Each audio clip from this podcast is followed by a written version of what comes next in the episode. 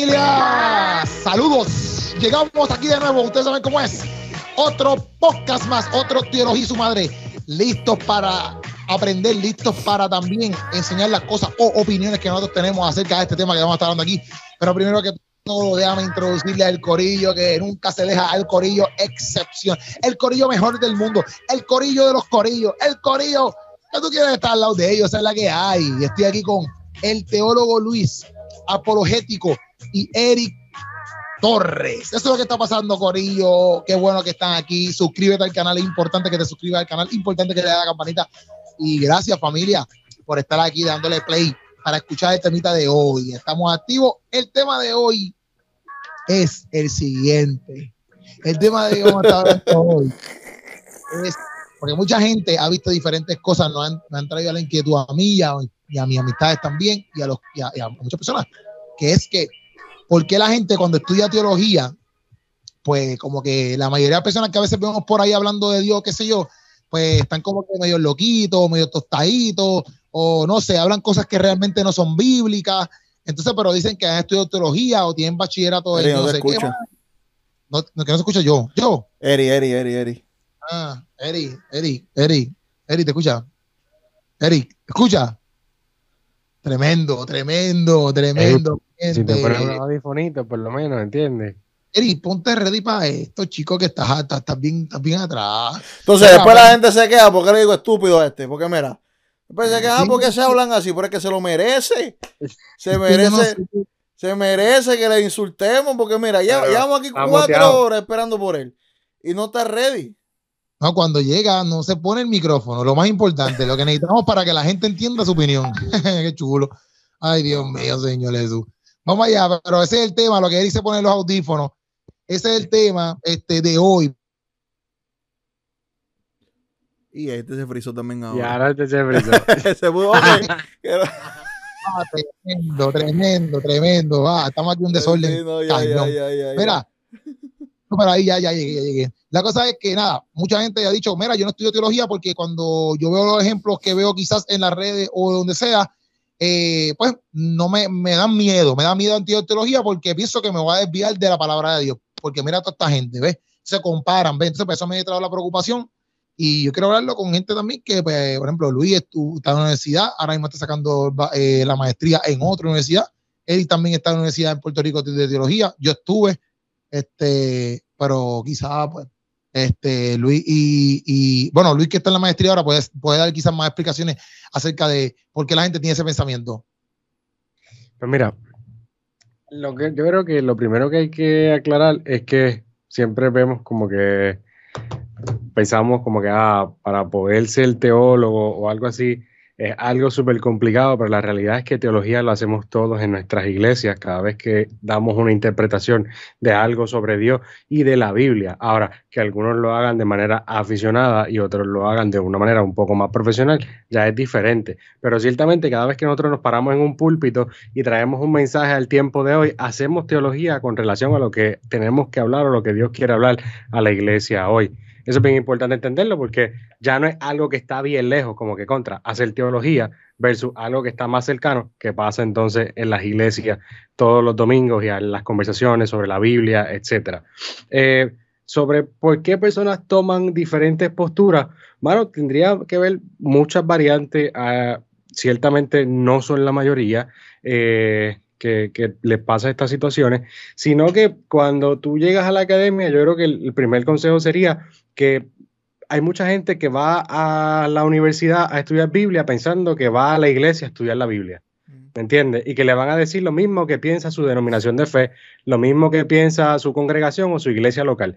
Y entonces ya ahí empezamos partiendo de una premisa equivocada, porque cuando tú vas a la academia, tú vas a estar con otras personas que no necesariamente son de tu iglesia, que son de otras denominaciones de fe, que quizás creen algo que no necesariamente tú crees. Y en esa diversidad a veces no hay problema, ¿me entiendes? Porque quizás estamos en desacuerdo en lo no esencial, pero en lo esencial estamos en acuerdo, ¿me entiendes? Y seguimos siendo parte del cuerpo de Cristo. So, ya desde de, el saque, tú vas a, encontrar personas que no piensan igual que tú.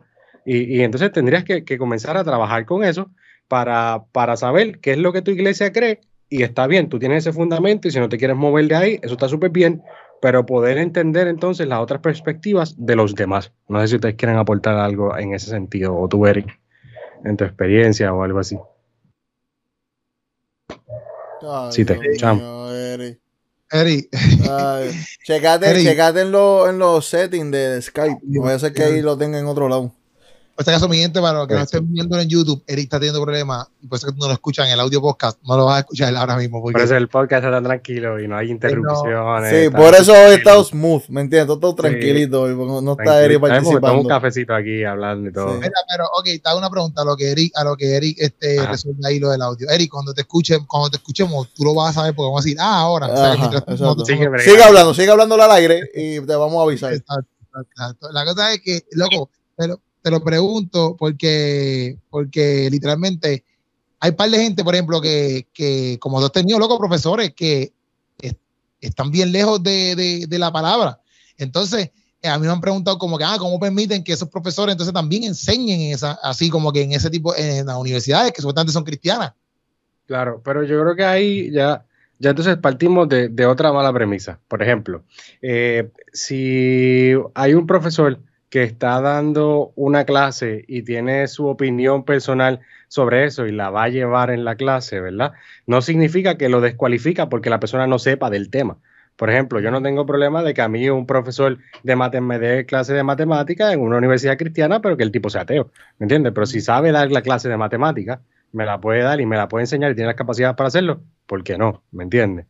Eh, que yo no esté de acuerdo con la opinión del profesor o, lo que sea, no, no significa de que no, necesariamente tenga las capacidades o no esté preparado para dar la clase. Ahora, lo que sí es que en vez de verlo como un aspecto totalmente negativo, se podría ver como un aspecto positivo, porque no necesariamente la opinión de ese profesor o de algunos compañeros de clase son la opinión tuya y de tu iglesia. Pero si llega una persona de este pensamiento a tu congregación o a tu comunidad de fe, ya tú vas a saber y vas a tener unas herramientas de cómo poder trabajar esos tipos de pensamientos porque ya te los enfrentaste en la academia, en un espacio donde se supone que tú puedas dialogar y decir tus ideas, eh, estén o no estén de acuerdo con tu denominación, porque es un espacio para dialogar y para poder aprender. ¿Me entiendes? que, el que se fue.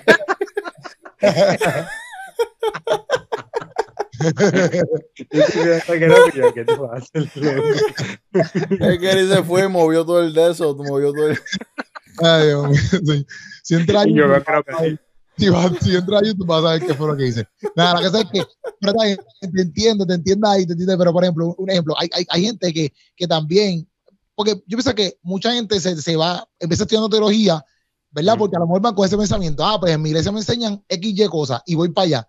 Vas, vas, a la universidad y te enseñan otra cosa y también te, das, te, das cuenta de que quizás tu iglesia estaba errónea y que realmente eso que te enseñaron es lo correcto. Vamos a verlo así.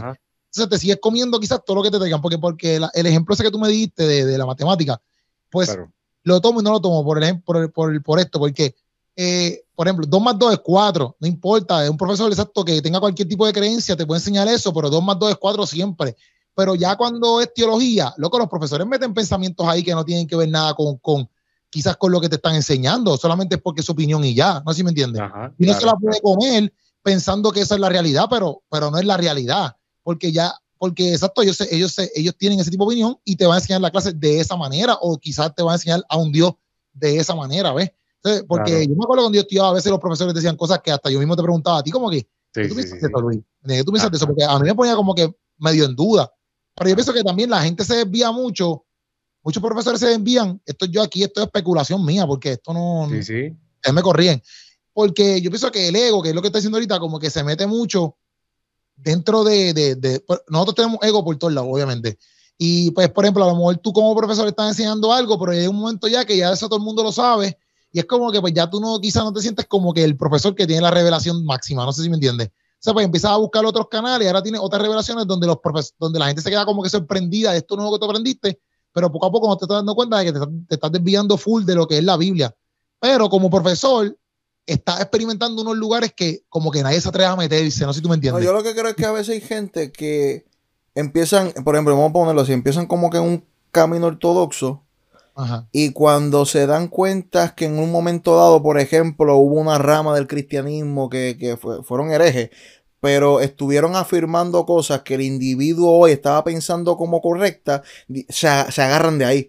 Ah, no fui el único a pensar así. ¿Entiendes? Y como que a veces sienten que una voz del pasado, ¿verdad? Vamos a poner así los gnósticos, por ejemplo, que los gnósticos están apoyando la teología que yo quiero afirmar. Por ende, en la historia solamente se llevó la historia del ganador. ¿Ves? La, la, el cristianismo ortodoxo fue lo que prevaleció, pero siempre hubo un grupo de cristianos que creyó lo que yo creía. Y entonces pues comienzan a, crear su teología en base a eso. Pero mayormente, por, y usted me corría, mayormente eh, eh, eso se ve en los asuntos secundarios, ¿no? O usted tiene, ustedes tienen profesores que en, temas principales, esenciales de la fe, lo, rechazan por completo. Yo, diría que es al creo que es los temas principales que ¿Sí? ¿Sí? ¿Cómo cuáles? Luego, te, estás escuchando, te, por eso te pregunté. no, te, no, te voy a estar, no te voy a estar contestando si no te escucho. yo me quedé como que loading, porque se, se, me quedé frisado yo, se quedó frisado Eric, que es la que hay, o sea, ¿qué, qué pasó? Yo, yo, me frisé, yo me frisé. Pero no, o sea, por ejemplo, eh, usualmente eso, ellos se van, ellos no van a hacerlo de cosas secundarias, o sea, ellos se van con la divinidad de Cristo, se van este, con, con la con la Trinidad, este, y con temas centrales del cristianismo, por lo general. Y entonces, pues, ellos vuelven hasta Marción y dicen, no, tenemos que re, tenemos que apagarle la hoguera a, los, a los herejes y tenemos que este, eh, reevaluar nuestra teología, volver a hacer teología, eh, pero viendo eso mismo que tú dices, que la historia es algo que esto es algo bien eh, característico del de la postcontemporaneidad, el pensamiento postcontemporáneo, que la historia es una ciencia eh, que no es una ciencia cierta, sino que la historia pues te cuenta la historia del ganador y entonces pues ahí ellos vuelven y dicen no, pero este Marción tenía razón y este, pero, y Centella, el, el tipo este, que los testigos de Jehová son los primos de ellos. Este Luis, ¿cómo es que se llama ese? Mita y No. Pelagio. no, no era Pelagio. Solamente por decir algo, Guido, solamente por decir algo. Ya, ya, no te escucho, Eric. Era por ahí, como. No era Pelagio, pero era cercano a eso. Y nada, y entonces se van, pero, se, pero por lo menos lo que yo he visto, los, los profesores que yo he tenido y los compañeros que yo he tenido que se van a eso, siempre es en temas súper, ¿sabes? Se van de cabeza, porque son temas como que, que si la salvación universal, que si este, el Cristo histórico divorciarlo del Cristo divino, este, o sea, el Jesús histórico divorciarlo del Cristo divino.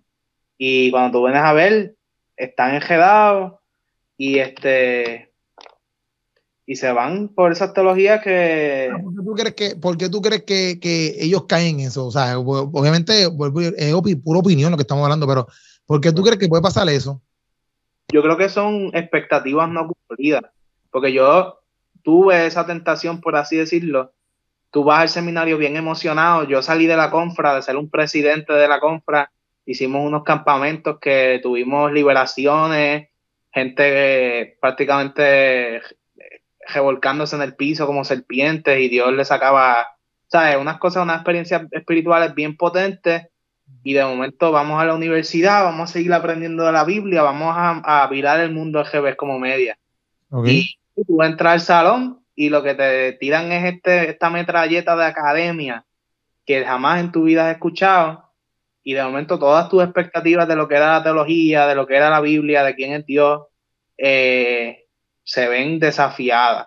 Y, y, pues uno se decepciona, es como literalmente es una crisis de fe. Eh, y te arrancan el piso.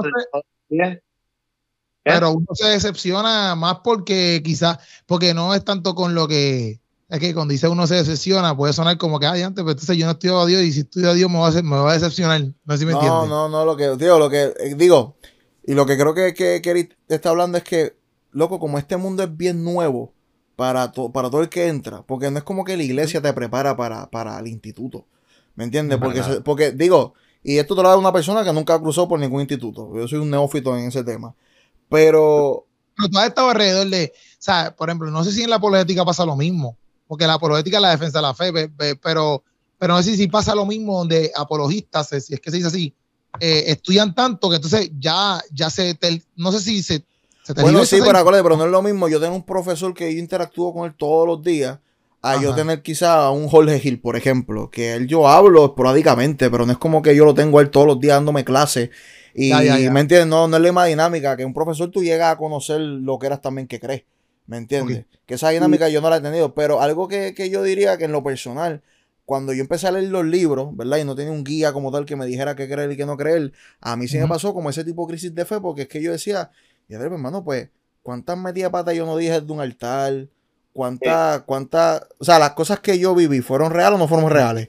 fueron cosas emocionales o no fueron. Que yo creo que esa es la, expectativa que está diciendo Eric, que se, como que se, desconstruye por completo. Porque tú ves la academia como que este es el lugar que te van a, dar ese, ese bus a ser mejor cristiano, a ser eh, eh, uno que interpreta mejor la Biblia. Pero entonces, en, vez, en vez de, de sumarla a tu fe de lejos, parece que te la quieren desconstruir. ¿Me entiendes? So, en, mi experiencia, yo leyendo todo lo que he leído y siguiendo a la gente que sigo, lo más que me ha ayudado es entender que mi, mi, tiempo académico no puede sustituir mi tiempo en relación con el Espíritu Santo. ¿Me entiendes? Cada vez que vienen esos momentos de crisis de fe, para mí, lo que hago es recordarme, hermano, todo, todo lo bueno que Dios ha sido. Y, y, recordarme todas esas experiencias lindas que a veces no sé ni cómo explicarlas, Papi, pero no hay quien me quite eso, ¿me entiendes? Claro. Yo puedo cambiar mi postura mañana, no importa. Papi, pero no hay quien me haga cambiar de opinión de lo que yo he experimentado en Cristo, ¿me entiendes? So, cuando, cuando, cuando tenemos las expectativas correctas sobre las cosas, pues creo que no vamos a pasar por la crisis de fe que habla, que habla Eric. Que yo creo que ahí, que yo creo que ahí la iglesia debería hacer un mejor trabajo ante la gente que entra a la academia. Porque tú te acuerdas, no sé si tú dicho pasaron en universidad, que, que tienes como un como un consejero que te ayuda en cuarto año para ver más o menos cómo que se llama esa gente, este, cómo se llama esa gente, este. No sé, pero sé quién tú. En mi escuela había uno, en mi escuela había pues, uno. Pues esa gente te dice, mira, la universidad, en la universidad te va a topar por esto, con esto, con esto, eh, pendiente a esto, esto y lo otro. Ellos siempre eran trabajadores sociales de la escuela. Ajá, ¿me entiendes? La iglesia debería tener eso. Como que tumbarle esa, esa, esa falsa expectativa a la gente que entra a la universidad y, y, que entiendan con qué se van a encontrar. lo, que, yo, lo, que, pienso es, mala mía, este, Luis, que, que también es porque, porque en la universidad tú vas a aprender cosas verdaderamente que te van a dar ese push up de lo que es Dios, ¿me entiendes? Porque, por ejemplo, cuando yo entré a la universidad, como que, loco, yo entré a la universidad por el simple hecho de que yo quería saber quién, quién, a qué yo sigo y, y quién es Dios, ¿me entiendes? Así, literal, como que, como si fuera historia de Puerto Rico, ¿me entiendes? Algo así. Y, yo quería sentirme orgulloso de, lo que yo soy y con base. Por eso fue que empecé a estudiar. Pero, pero, y en verdad, para mí la universidad, papi, fue brutal. Como que yo le doy gracias a la universidad, te lo prometo, porque me hizo entender un montón de cosas, loco, bien brutales, que yo sé que en una iglesia yo no lo hubiese aprendido. Y para eso que, exacto, en la iglesia quizás te, presentan estas cositas que no es que esté mal, porque tampoco es todas las iglesias. Hay iglesias que están bien equipadas, ¿me entiendes? Pero, pero, una pregunta, porque eh, para, en mi entender, ¿dónde es que tú estudias, Luis? Digo, si se puede decir, no sé si se puede decir o no. Yo estudio en el seminario. Por eso, no, sé, no es el seminario, digo, y me perdonan si estoy en un comentario estúpido, pero yo he escuchado que había un lugar donde los profesores eran bastantes eh, diversificados. Como que.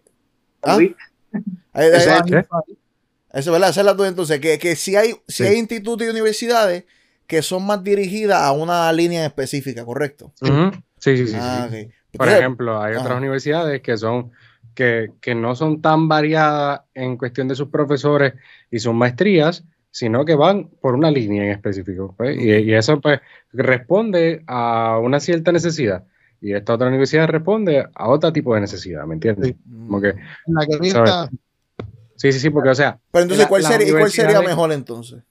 Pues la, eh, es depende de la necesidad de la persona. Por ejemplo, si tú, y voy a hablar de, mi experiencia, si tú, yo que quiero hacer un doctorado, Pues a mí, me, mi experiencia en Puerto Rico me convenía más hacerla en, donde estoy ahora. ¿Me entiendes? Por, esas opiniones diversas, porque en el doctorado es igual allá afuera en Estados Unidos. So ya tengo una base y que pues esta institución, los profesores ser variados y ser de diferentes partes del mundo, pues entonces tú cuando vas tienes una mejor referencia al estudiar un doctorado y estás más preparado para eso. Si tú lo que quieres es algo más eh, dirigido hacia una sola línea de pensar, hay otro tipo de estudios que, te ayudan a eso, ¿no? Que mm. también tienen sus profesores que piensan variado, porque en la universidad que estudia Eric, se supone que sea de un tipo de línea de pensamiento, o la que Keropi y yo estudiamos, se supone que tengo una línea de pensamiento, pero hay profesores que, que van en contra de esa línea de pensamiento y te los vas a encontrar. O sea, donde sea que tú vayas, te los vas a encontrar, es la realidad. Mm. Porque entonces, lo que pasa es que en este sentido, esa crisis de fe que, llega, que yo sí creo que la iglesia te debe preparar para eso, eh, lo que pasa es también que a veces la iglesia no le gusta mandar a preparar a sus ministros, ¿me entiendes? Y, y las crisis de fe a veces son difíciles porque en la academia, cuando es que, a veces es, que es que cuando tú tienes gente como un, como un en tu iglesia, ¿quién va a querer, quién va a querer mandar a este malandro? ¿Quién va a querer? Te van a decir, mira, ¿para dónde está Eric? No, para otro sí. así, que se quede así. no, pero hasta que, por lo que va Luis, lo que iba a decir, que no, que no, también, va Luis, es eso, como que la iglesia, en cierto punto también a veces, tú estás acostumbrado, como decir, la tierra es plana, la tierra es plana, la tierra es plana. Entonces, cuando entras a la universidad te dicen, papi, no, la tierra es redonda. Entonces, no es que tú puedes caer en una crisis porque dices, diante, brother, yo siempre pensé que era plana y es redonda, brother. entonces, obviamente que caes en una crisis, pero la realidad del caso es que gracias a la universidad tú aprendiste la verdad. No sé si me entiendes. Sí, no, pero ese, ese es en el caso, haciendo una buena analogía, ese es en el caso de quizás este asunto secundario, pero por ejemplo, tú te encuentras con un profesor que te diga que Jesús no es Dios. Eso no es, eso no es, por eso estoy diciendo que, por eso estoy diciendo que, que la analogía no, es, no, diferente. es, diferente en, las, crisis, las crisis de fe de, de, principio, cuando tú llegas, no necesariamente te zumban eso de pie y todo, pero por lo menos en mi experiencia, mi mayor crisis de fe fue cuando yo empecé a escuchar cosas que en mi iglesia nunca había escuchado. O cuando yo empecé a escuchar cosas que me imponían en mi iglesia y ahora que las estudiaba yo decía, espérate, pero es que esto no es así. ¿Me entiendes? Entonces, esa intriga del choque de tu iglesia y la academia, lo que me enseña o yo lo creo que, eso es lo más fuerte, yo creo que eso es lo más fuerte, eso es lo, más, fuerte, Lo que siempre me han enseñado versus lo que estoy aprendiendo ahora. Y entonces, ¿cómo trabajo con eso? El problema es que a veces cuando tenemos esas crisis de fe, pensamos que ahora porque ya yo lo sé, porque lo aprendí hoy, mañana voy a ir a donde mi pastor y le voy a decir, pastor, usted estaba mal, y te voy a dar este mamotreto, vente que te voy a enseñar lo que me enseñaron, y aquí es que tú has predicado mal toda tu vida. Entonces ya ahí empezamos mal nosotros. Luis, Luis, habla claro, habla claro, abre tu corazón aquí. Tú, tú fuiste eso, tú fuiste así. Tú hiciste eso. Yo. no, pero yo, yo al principio sí quise hacerlo, sí quise hacerlo. Pero, sí, sí, sí. no, yo, yo también, a veces yo aprendí una cosa, iba, iba para donde el pastor y le decía, pastor, esto tenemos que hacerlo así, porque es que esto, esto no es así, que así esto. Y a veces es chocante, ¿me entiendes? Porque eh, en cierto punto el pastor también te entiende, pero a la misma vez es bien, es, bien difícil, ¿me entiendes? Como que no es así, que la cosa no funciona así. A mí me pasó, a mí me pasó, y, y fue un tema bobo, o sea, me pasó con las lenguas sabes que está la senolalia y está la glosolalia, ¿verdad? Pues entonces, estaban dando un estudio en mi iglesia. Explica, explica eso, explica eso, explica eso, explica eso. Oh, voy a, voy a, explicarlo, voy a explicarlo. La, la senolalia es la, cuando el don de hablar en lenguas, como que pasó en Hechos, que es cuando comienzas a hablar otros idiomas que tú no conoces. La glosolalia es el hecho de hablar en lengua, pero son lenguas angelicales. Entonces, esas son las dos diferencias, ¿no? Entonces, yo estaba en la, iglesia, ¿verdad? no es la iglesia donde estoy ahora, claro, eh, importante recalcar. ¿Te fuiste? Y, estaba mal. iglesia estaba mal. Mira, y entonces, cuando, con el libro y no lo aceptaron. Que se pudran, que se pudran.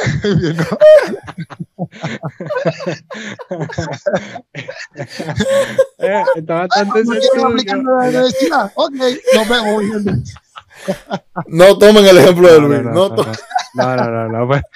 Ay, Dios mío, El punto es que estaba la pastora dando un estudio acerca de, de hecho y, y, del momento en cuando pasó lo de las lenguas y qué sé yo qué, y bla, bla. Y viene y me pregunta, y yo había escuchado esto ayer, ¿me entiendes? Yo, yo cogí esta clase en estos días y la tengo ahí latente y viene y me pregunta, Luis, ¿qué tú piensas acerca de esto? Enséñanos qué has aprendido en la universidad. Esas fueron sus palabras.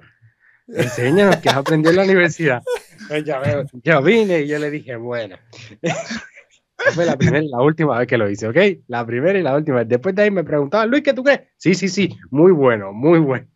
Pero yo vine. No, me, ha pasado acá, me ha pasado acá. Me han dicho, mira, y yo he ido con el flow. ¿Me entiendes? Como que porque hay, no hay veces que...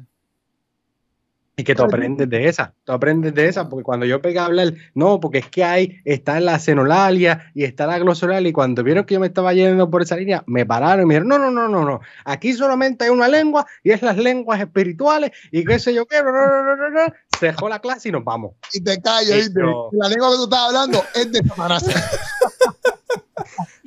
Y ahí yo dije. Ah, pues yo, me acuerdo, una vez, yo estaba enseñando una clase de, los manuscritos, ¿verdad? Que, que alimentan las Biblias. Y, me preguntaron por la Reina Valera. Y, pues, pues, pues, yo dije lo que dije, ¿no? Papi, que, no se levantó, papi, una pareja ahí, loco, a, a ser defensores puros de la Reina Valera. Y yo le dije, hermano, yo estoy diciendo que no la lea. Yo estoy diciendo que no estoy diciendo que no la leas. Si tú quieres leerla, tú la lees, ¿me entiendes? Pero te estoy diciendo la verdad, ¿me entiendes? Esta es la que hay con esos manuscritos, papi. Y fue como que le, tocaste ese, esa vaquita dorada. Sí, sí, la fe. Y en la universidad siempre vas a te van a tocar las vaquitas doradas, siempre, esa es la palabra correcta. Siempre te van a tocar las vaquitas doradas y te van a hacer tambalear. Y a veces no es porque el profesor crea o no crea en esa vaquita dorada, es para que tú a veces aprendas que hay otras cosas, ¿me entiendes? Porque yo he tenido profesores que te tocan las vaquitas doradas en la clase y después al final te dicen, mira, yo sí creo lo que tú crees, ¿me entiendes? Pero lo hago por esto.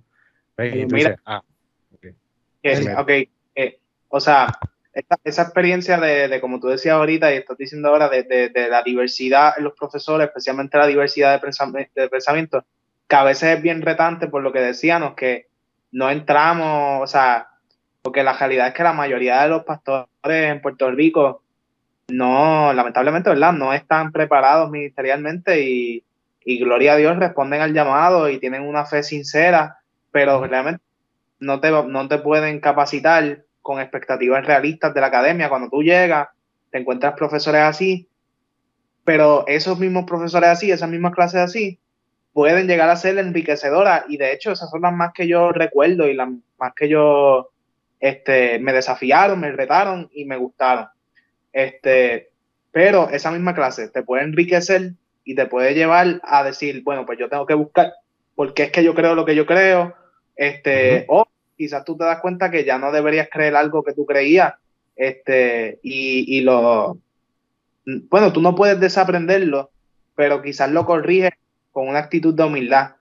Pero entonces está la otra persona que pasa por lo mismo que tú que escucha la misma información que tú, procesa eh, los mismos pensamientos, ideas que tú escuchaste ahí mismo al lado de ellos, y esa persona eh, se llena, como tú dices, de soberbia, de orgullo, eh, de altivez, y entonces usa esa información en lugar de para construir, en lugar de enriquecer, para destruir, este, se derrumba.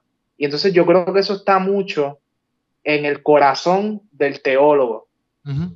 Tú, eh, como decía Billy ahorita, como que las experiencias que tú has tenido con, obviamente la fe cristiana no se basa en experiencias subjetivas.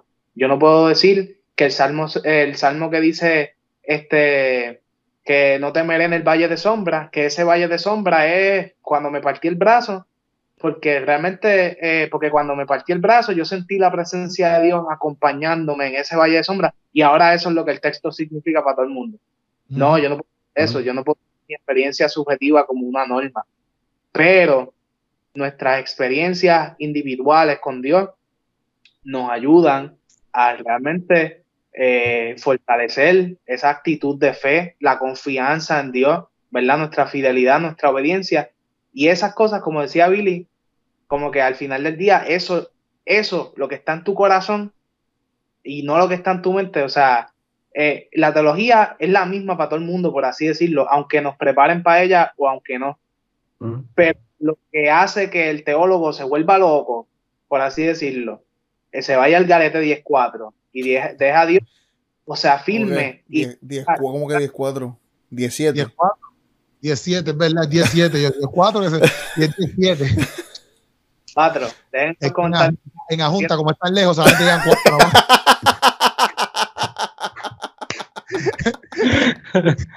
Pacho, tres el coral.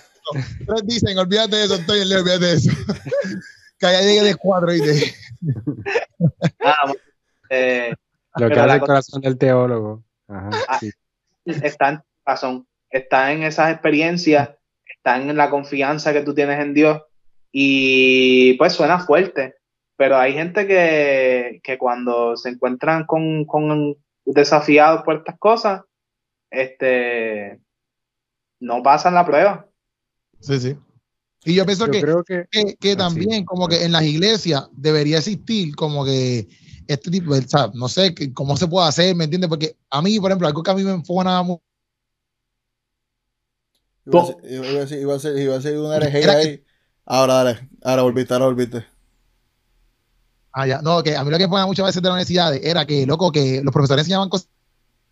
Te fuiste otra vez, no sé. Algo va a decir que es pecado. Es pecado lo que va a decir. Es, pecado. Mira, Eric. Bien brutal. Espérate, ¿volvió o no volvió? ¿Llega o no llega? No. ¿Y a ti te pasó igual como, como a, a Luis? ¿Una experiencia así? Sí, mano. Yo contemplé hacerme ateo y todo. no, tú te fuiste a otro extremo. Sí, no, tú fuiste a otro extremo, tú fuiste a otro extremo. Sí, tú te fuiste a otro extremo. Estoy aquí, estoy aquí. Eh, no, no, sí, no, no está aquí, no está aquí, Keropi, no está aquí. No, créeme que no está aquí, no está aquí. ¿A ti qué fue lo que te pasó? de que yo creía que yo tenía la razón y que todo el mundo como pues como que pues como no sabía la información que yo sé pues todo el mundo eh, son unos neófitos son una gente ignorante son qué sé yo superior a ellos. Ajá y eso uno tiene que arrancarlo del corazón mano porque eso no no te lleva a nada bueno mano. Yo, yo creo que ah, a lo que llega. Caída antes de la caída viene la soberbia. Eso es un proverbio y es bien cierto. Tú sabes, a mí, a mí, ¿sabes algo que a mí me dio bien duro, loco? Cuando yo me trepé en esa nube, loco, de que yo creí un montón. yo, me topa, yo, me topa, pero estoy hablando. no, pero es que yo, añadiendo a lo que tú dices, yo siento que en la apologética eso pasa también mucho más. Porque la no, pero sí que es lo mismo que está diciendo él. Yo sé, pero que la apologética para mí es como que tienes que tener la razón. Y este, bueno, bueno, al principio, al principio yo tenía esa, esa carga. Como que al principio era como que, ay, si no tengo la razón, pues si no la tengo, no la tengo, que se fastidie. Porque algo que yo aprendí con el diálogo, por ejemplo, no, un debate, por ejemplo, si tenemos un debate, los debates no siempre lo va a ganar la persona que tiene la razón. Hay veces que del tema en particular que se está tocando, tú sabes un poquito más que yo, o te sabes manejar mejor en el tema, pero no significa que tú tienes la razón. ¿Me entiendes? Comunicador. ¿Ah?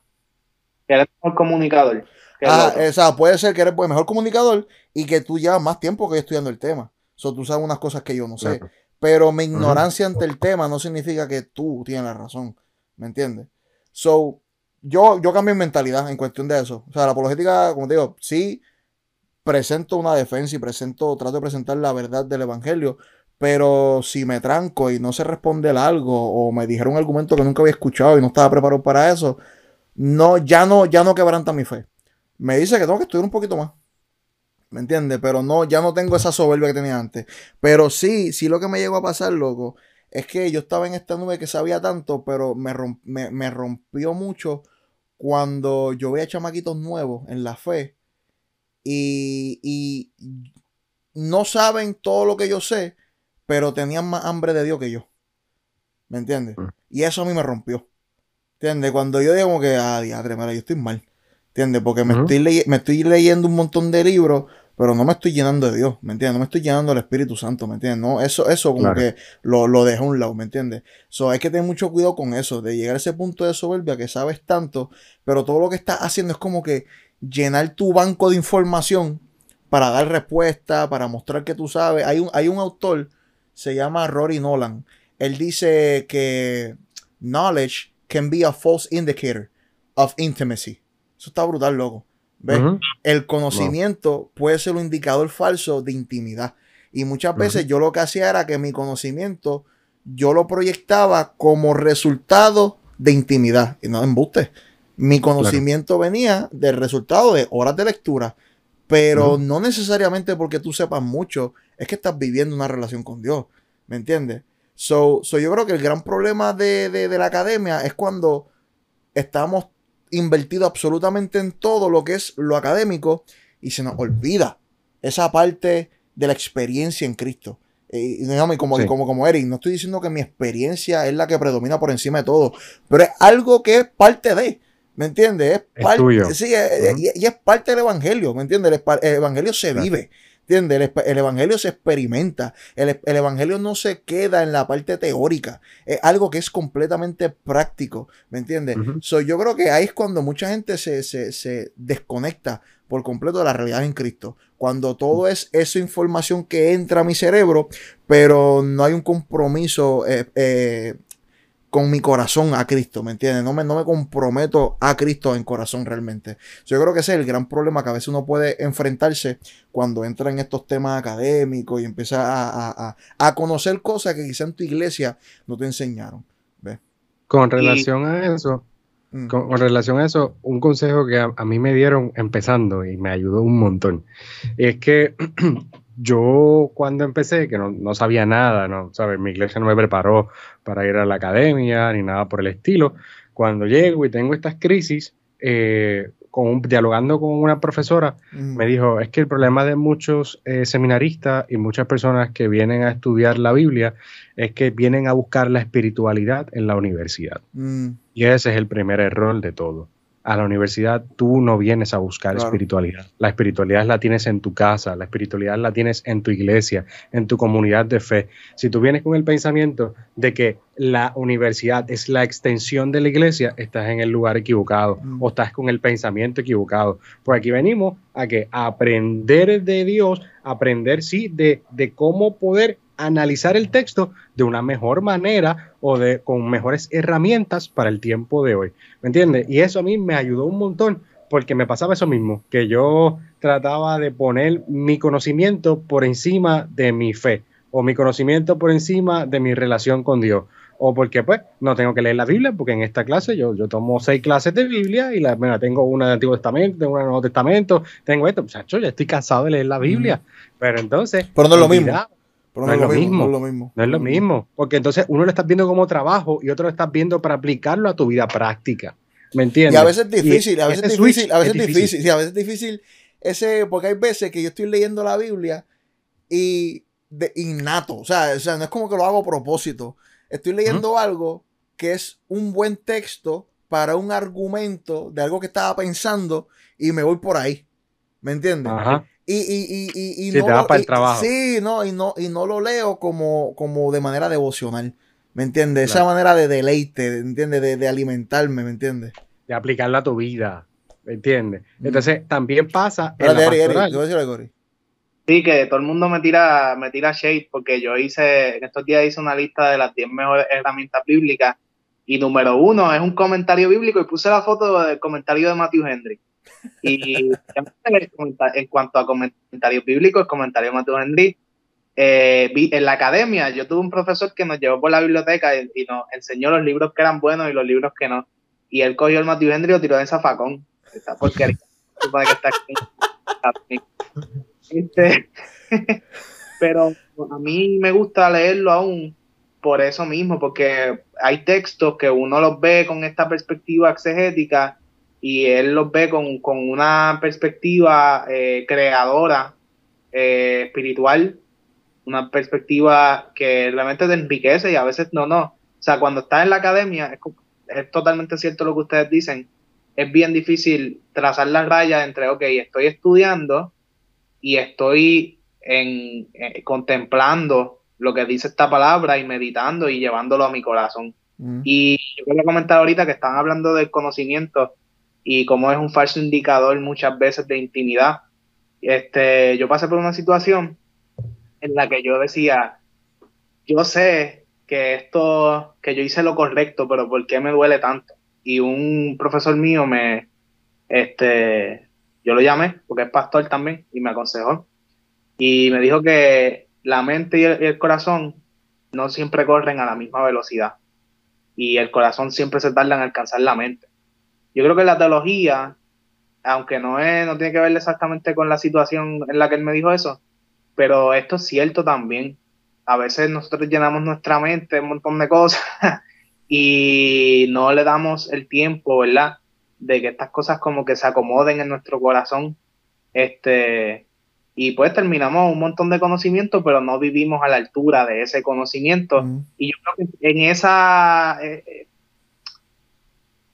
disonancia cognitiva, como que en esa, en esa dicotomía, en esa división interna, que cuando nos damos cuenta de eso, se mezcla la, la frustración con el sentido de orgullo, con el, tener que mantener un, una imagen social de que yo estoy estudiando la Biblia y si la iglesia es una gran parte de tu vida y todo el mundo te ve como un líder y todo el mundo sabe que tú estás estudiando teología y entonces es como que pues ellos esperan algo de ti y de momento tú estás con esta crisis de fe, es frustrante, mano. Porque tú dices, wow, se supone que yo inspire, pero ¿quién me inspira a mí? Cuando yo estoy perdiendo todo tipo de, o sea, estoy como que cayéndome. Este, y no es algo necesariamente de pecado, sino es algo de, un proceso que es normal en la teología. Yo, yo leí un autor que decía que los, los que estudian teología tienen que estar tres años sin predicar. tienen que estar los primeros tres años de estudiar teología sin predicar. ¿Por qué? Cosa y es lo que él decía, ¿verdad? Yo no estoy de acuerdo con no, No, pero porque, ¿cuál era su punto? ¿Por qué decía eso? Imagino porque a lo que aprende, ya estoy aquí de vuelta o no todavía. Llegaste. Sí. hace rato, pero no te interrumpir porque no quieres interrumpir para ahí, pasar un papelón ahí. Pero eso mismo es lo que aprende, hermano. Y este, y hay, hay como que hay una latencia, ¿sabes? Como que hay un, hay un, un lag este, entre, entre la mente y el corazón. Y yo creo que en ese lag hay mucha gente que se, que, que se pierde. O sea, se pierden ellos mismos. Yo digo, no necesariamente estoy diciendo que se van para el infierno ni nada, pero es que es bien triste, mano, tú llegar con este ánimo de, de estas visiones ministeriales y este sentido de propósito en Dios, que no es algo malo. Eh, y después que, que, estas personas, como tú las conocías, demonicen su llamado, los rechacen y ellos literalmente o sea, no, no es que cambien de postura teológica, porque tú puedes cambiar de postura teológica, pero yo creo que el punto en donde tú dices, este teólogo está lo loco, es cuando se pierden a sí mismos. Y lo he visto pasar, y yo sé que ustedes también, y, yo creo que tiene que ver algo con eso. Mira, y ahorita lo que yo iba a decir, ahora dice, corto también la cosa esta cuando lo, voy a decir ahora. Bien molesto. No voy a decirlo ahorita, para que no sepa la, internet, no sepa que yo voy a decirlo ahorita. Este, no, pero que lo que yo decía, si me corta, no quiero ni decirlo. Dale, acaba de decirlo. Rápido, no, porque a veces en las universidades, a veces dicen como ah, que. se ah, trancó otra vez, loco, ya. Embuste.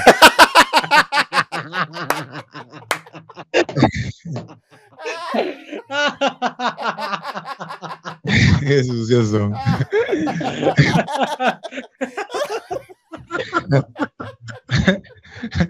Qué sucios son, en verdad. Qué sucios son.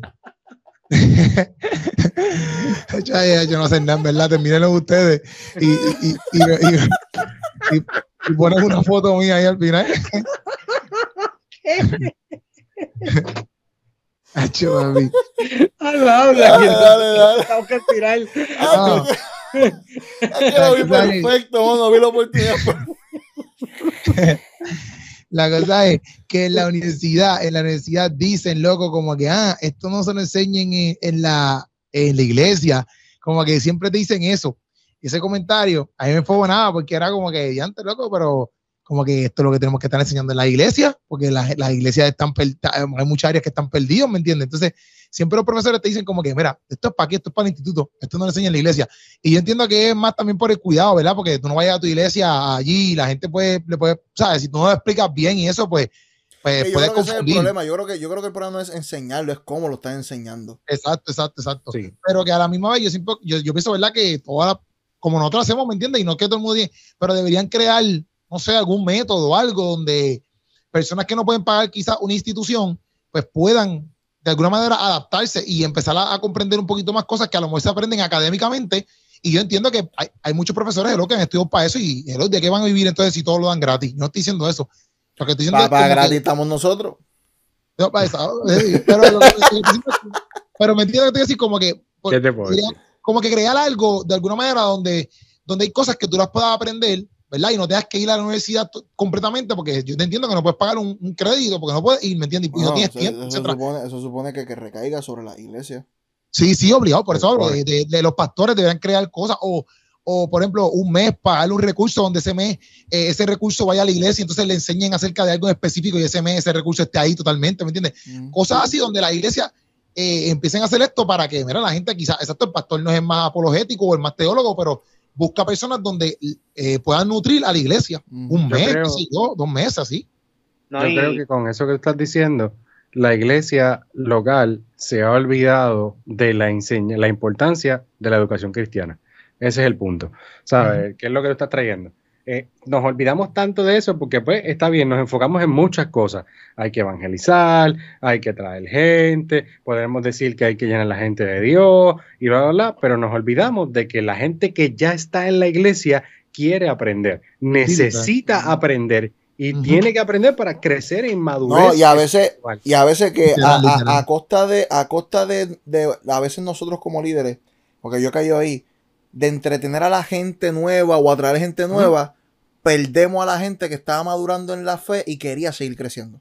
Claro, porque, porque nos fuimos en ese flow. Ahora, cuando nos enfocamos en la educación, porque no es lo mismo que alguien venga y te predique, ¿verdad? Y te lleve un mensaje y te traiga un tema controversial, pero te lo explique bien, te lo enseñe de una manera correcta, que se tome su tiempo, o que en una escuela bíblica, en vez de estar leyendo como el papagayo algo que dice aquí que no tiene nada que ver con la situación de mi iglesia, yo pueda entonces trabajar un tema que la iglesia necesita para que mi iglesia crezca y lo pueda expresar, que ellos puedan preguntar, porque le tenemos miedo a que cuando la gente trae una pregunta, no, no, no, no, no, las preguntas para el final. ¿Por qué? Porque me puedes sacar del tema o porque me preguntas algo que yo no te sé contestar y siento que pierdo autoridad.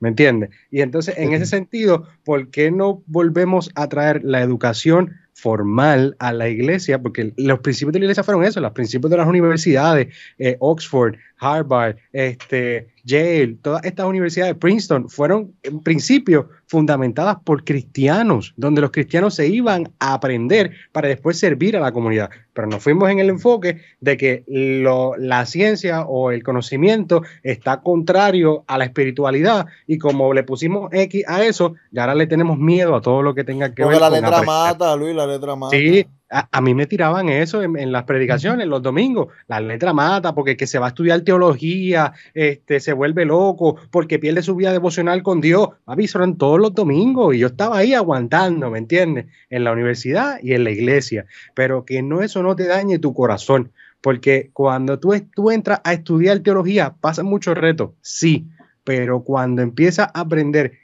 cuáles son las herramientas para trabajar el texto bíblico. Y sí hay cosas que son difíciles de comprender, pero después tú puedes ayudarle a la gente que tenía preguntas que decían, mira, Luis, yo no sabía cómo contestar esto, le pregunté a mi pastor y no sabe cómo responderme, y tú puedes ayudar a ese pastor o tú le puedes ayudar a esa persona para que no se vaya de la iglesia porque no sabía contestar su pregunta o no sabía dónde buscar la información, te enriquece, te ayuda, te hace crecer entonces haces crecer el cuerpo de Cristo, ¿me entiendes? So, si hay reto en el estudiar, claro que sí, y en la iglesia en enseñar también, pero yo creo que la riqueza que te trae el poder estudiar el texto bíblico, la riqueza que trae la academia, por lo menos en mi vida, que, que tú puedes lograr entender que la espiritualidad, por más que te traten de ponerte el pie, la espiritualidad es algo tuyo que no lo va a sacar de ti, por más que estudies Biblia o estudies al, que piensa que desmitologiza todo, como Bullman y todo lo demás.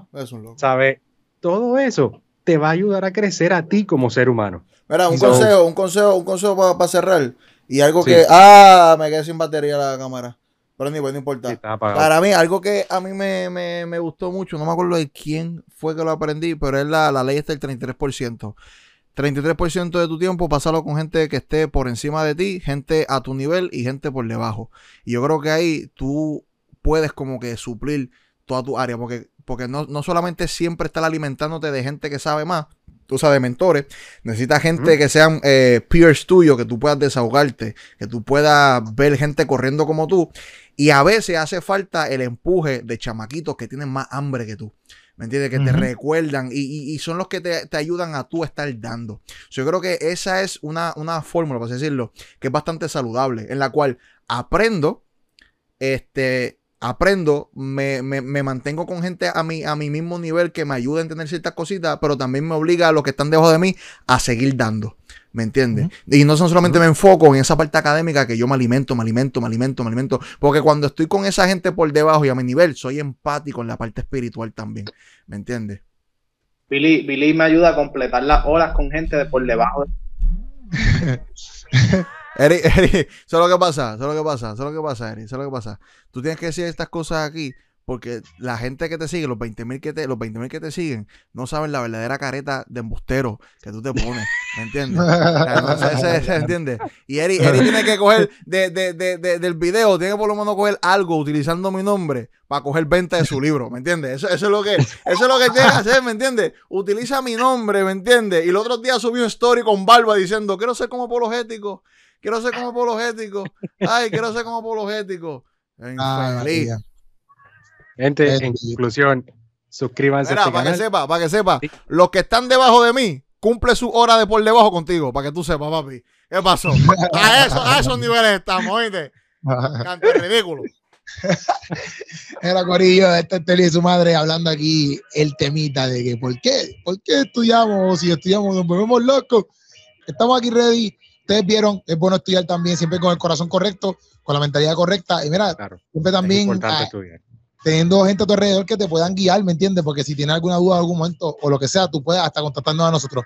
Pero mira, es bueno que saques de tu tiempo y si puedes estudiar el guito, eh, mismo apologético, por ejemplo, que ha sido bien autodidacta en muchas cosas de él, eh, es un buen ejemplo de eso. O sea que nada, Corillo, pueden seguir a este Corillo en sus redes sociales, apologético, eh, lo pueden seguir ahí en YouTube, en Instagram. También pueden seguir a Luis en, en Instagram, el teólogo Luis, y a Eric Torres en Instagram y en YouTube. Esa es la que hay, Corillo. Luis está en MySpace. Luis MySpace. bueno, pues mi gente, nos vemos aquí en el próximo miércoles a las 6 pm, Corillo, se les ama.